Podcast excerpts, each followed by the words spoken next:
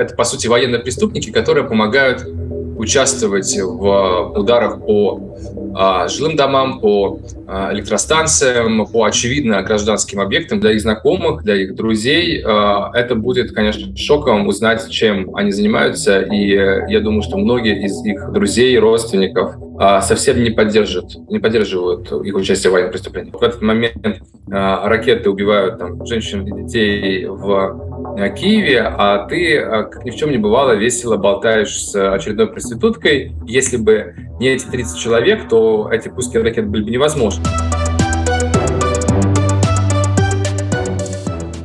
Удары российскими высокоточными ракетами по жилым объектам в Украине происходят с самого начала войны.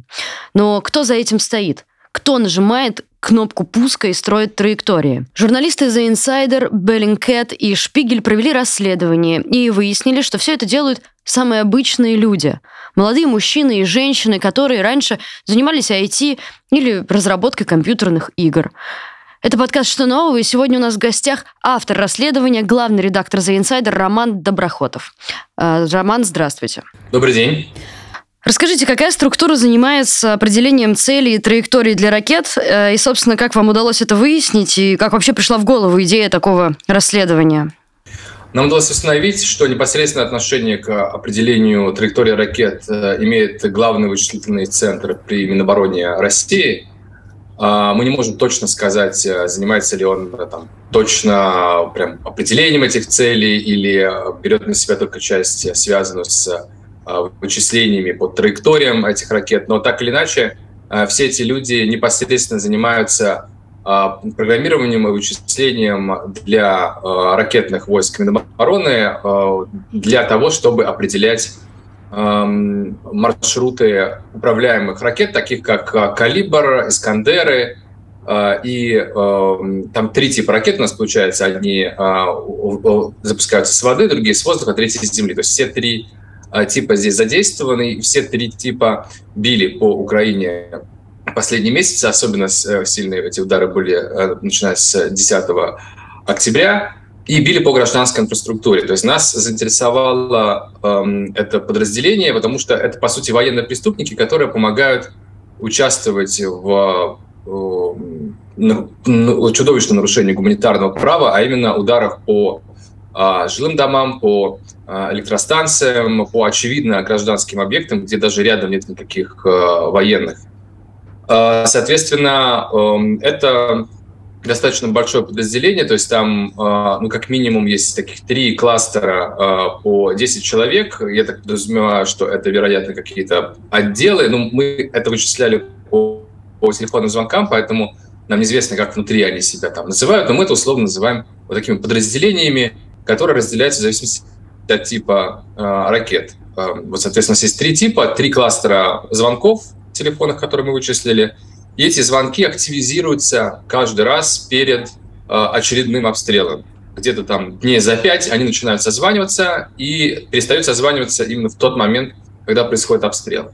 Нам удалось определить именно вот эти три кластера, потому что мы видим, что, например, когда бьет какая-то конкретная, какой-то конкретный тип ракеты, именно вот эти люди вместе начинают созваниваться, то есть очевидным образом они каким-то, они, они как-то связаны mm-hmm. с эм, с этими обстрелами. То есть, опять же, э, точно каковы их конкретно функции в этих вычислениях, я сказать не могу, но не может быть таким совпадением, что именно конкретно перед какими-то вот этими обстрелами они начинают а, активно общаться, следовательно, они знали о том, что этот обстрел будет, они каким-то образом обслуживали а, траекторию этой ракеты, и эм, можно было говорить о том, что это какие-нибудь там ребята, которые просто занимаются математикой и не понимали последствий. Так можно было говорить после первого обстрела, а, но этих обстрелов уже было много, и эти люди все еще работают, отлично осознавая, что гибнет мирное население, что ракеты попадают в детские площадки, и таким образом они являются сознательными участниками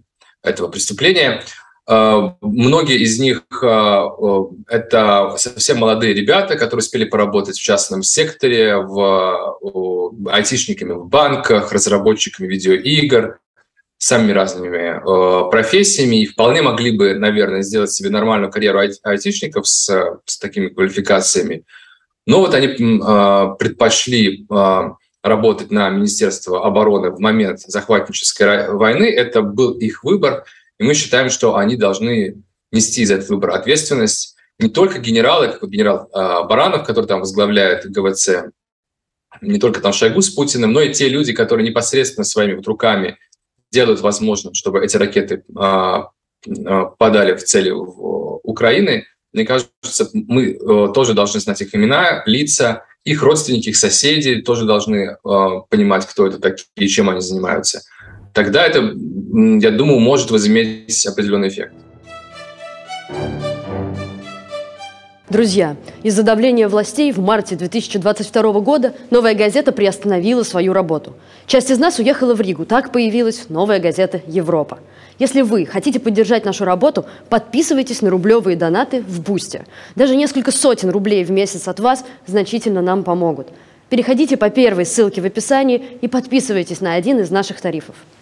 Поддержите нашу работу. Мы работаем для вас и благодаря вам. Роман, расскажите, вот вы с ними связывались, как они с вами разговаривали, что они говорили, чем они говорили, что они занимаются, как они... Да, ну было, а, было два звонка. Сначала позвонил а, Христа одному из этих а, наводчиков и прямо рассказал, о чем, над чем мы работаем. И, судя по всему, после этого контрразведка ФСБ а, заинтересовалась, естественно, то есть, видимо, они каким-то образом либо, либо, либо им доложили, либо они сами а, по этому звонку поняли, что с ними связываются журналисты. И дальше, как я теперь понимаю, проинструктировали всех сотрудников, как правильно отвечать на вопросы журналистов. Соответственно, если обычно, когда я звоню таким персонажам, они там, теряются, пытаются либо бросать трубки, либо что-то невнятно отвечают, то здесь они были совершенно спокойны и уверенным тоном рассказывали, что нет, вот я вообще работаю на свиноферме, никакого отношения к Минобороне не имею, и э, вы меня с кем-то перепутали, да, это мое имя, но я никакого отношения не имею к этому. А, там, и у всех были какие-то такие а, профессии, которые явно не они из головы вот только что придумали первый попавшийся, а, а что им явно какой-то вот контрразведчик взял, как будто по книжке написал. Там женщина сделала, конечно же, продавщица цветов, а кем еще можно сделать э, женщину, естественно, в э, этом э, менталитете. Значит, ну там каждый, каждому сделал, кто-то там стал проводчиком, муж, мужчина, естественно. Ну, то есть всем придумал какие-то такие вещи, максимально далекие от их профессии. Один только признался, что он программист, который работает на питоне, но вот, дескать, тем не менее, никакого отношения не имеет Министерство обороны. То есть э, им дали э, определенные инструкции, как отвечать, но это на самом деле было глупой стратегией, потому что они при этом подтвердили, что да, их так зовут. Да? То есть э, человек подтверждает свое имя, что это его телефон. По биллингам видно, что этот телефон э, общается с разными генералами общается перед э, военным ударом. Ну, понятно, что человек с свинофермой вряд ли будет звонить какому-то там полковнику. Э, странным образом именно так каждый раз именно тогда когда происходят ракетные обстрелы. Поэтому они, по сути, помогли верифицировать это своими ответами. А расскажите какой-нибудь самый яркий пример их настоящей биографии кого-то из героев, кому удалось а, раскрыть. А, ну, там несколько э, таких важных фигур. А, один из них это полковник Багнюк, у которого на самом деле э, биография э, вполне себе военная, то есть он, э, как и большинство из его коллег, они закончили военные вузы, связанные с ракетными войсками, и, насколько я помню, Багнюк и как раз-таки не, не успел в частном секторе поработать. А из его подчиненных это все люди в основном а, такого возраста 30 э, с чем-то, и а, там есть и люди, которые а, успели поработать в банке, некоторые из них а, там ввели вполне себе обычный образ жизни нормального там, человека, представителя среднего класса, то есть э, ввели Твиттер, а, в котором комментировали какие-то голливудские блокбастеры, а, участвовали даже а, в каких-то а, протестных активностях, а, типа а, активный гражданин, вот было у нас такое э, движение в Москве, вот там один из них даже был подписался на умное голосование Навального. Ну, то есть они как-то вот себя ощущали людьми такими сознательными, и один из них, описывая себя в резюме, подчеркнул, что обладает критическим мышлением. Ну, то есть они, это, это не то, чтобы Мишкин Чипига, которые ребята из деревни, и прошедшие просто через обычную армию, через Чечню, и потом два года их поднатаскали в академии, и вот их бросили, значит, дальше склады подрывать, склады подрывать и э, э, Скрипаля травить. То есть у них их менталитет понятен, и по интервью с Симонян, в общем, более или менее их уровень тоже понятен. А здесь ребята такие, то, что называется продвинутые. Да? Во-первых, они все-таки айтишники, то есть это тоже подразумевает какой-то уровень образования. А во-вторых, они ну, судя по кругу общения, то, что мы видим по соцсетям, ну, они вполне могли бы быть среди каких-то наших общих друзей оказаться. Да? Мы, бы, э, мы бы даже не заметили, что вот они чем-то э, отличаются. Так что э, я думаю, э, особенно важно, э, когда мы показываем и таких людей тоже, да, не просто каких-то отъявленных путинистов, но и таких людей тоже как часть этой системы, потому что а, я уверен, что для их знакомых, для их друзей а, это будет, конечно, шоком узнать, чем они занимаются. И я думаю, что многие из их друзей, родственников а, совсем не поддерживают, не поддерживают их участие в военных преступлениях. Роман, прошу, расскажите про сайт знакомств. Это такой яркий момент текста, просто страшно хочется это услышать. Да, ну там на самом деле э, э, наша задача была э, посмотреть ну, хорошо, вот мы понимаем, что они там занимаются программированием, а чем они еще занимаются в то же время, а, когда вот э, пишут э, это программное обеспечение для ракет? И э, видим, что значительную часть э, своего рабочего времени в те же дни, когда происходят обстрелы, они тратят на самые простые бытовые вещи. Вот один из них, там, скажем, нумизмат, он э, пол рабочего дня сидит на всяких сайтах монет. А, вот, то есть утром летят э, ракеты, попадают в очередные гражданские э, дома, а этот э, человек первым делом заходит на сайт не новостной, а заходит на сайт, связанный с этими монетами, и что-то там что-нибудь покупает. Другой большую часть свободного времени тратит в переписке, общаясь с проститутками, торгуя с ними по цене. Эм, и, ну, то есть там это огромное количество а, то есть я ничего не имею против того, что там человек а, прибегает к услугам секс-работниц, но это показывает эм, некую степень цинизма определенно, да, что вот в этот момент э, ракеты убивают там, женщин и детей в э, Киеве, а ты, э, как ни в чем не бывало, весело болтаешь с очередной проституткой, э, э, и там, там забавные такие переписки, где он спрашивает, типа там, чем занимаешься? Ну, как бы там должен же познакомиться так просто сначала, а, ну, э, как бы не, не напряжно. А она отвечает, ну вот я работаю, работаю. Он отвечает, я тоже работаю, работаю. Это происходит буквально там через пару часов после того, как ракеты вылетели в сторону Киева. Так что такое впечатление, что для этих людей их работа стала абсолютно рутиной, и они не придают э, какого-то настоящего большого значения тому, что происходит.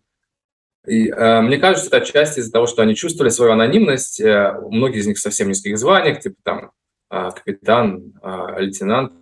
Э, они думали, что они слишком э, мелкие сошки, чтобы как бы ощущать какую-то свою субъектность, и э, их никто не заметит, думали они. Но ведь на самом деле, если бы не эти 30 человек, то эти пуски ракет были бы невозможны. Они. Поэтому они, как исполнители, играют э, решающую роль в этом.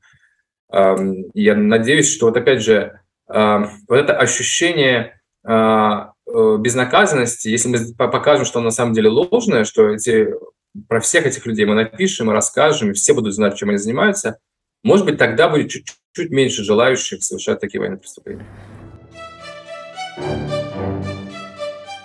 Последний вопрос. Как вы думаете, что вообще будет с этими людьми? Есть ли вероятность, что их сотрут, как э, травителей Навального, например, после расследования? А, ну, собственно, с отравителем Навального, как я понимаю, ничего особенного плохого не произошло, и э, все у них замечательно. Точно так же, как с отравителями из ГРУ, э, они, они все продолжают работать на государство, по крайней мере, большая часть из них. Так что и с, и с этими людьми, я думаю, ничего не случится, просто потому что в правилах этой системы наказывать тех, кто идет против системы каким-то образом, например, там предает ее, сливает какую-то информацию или что-то такое.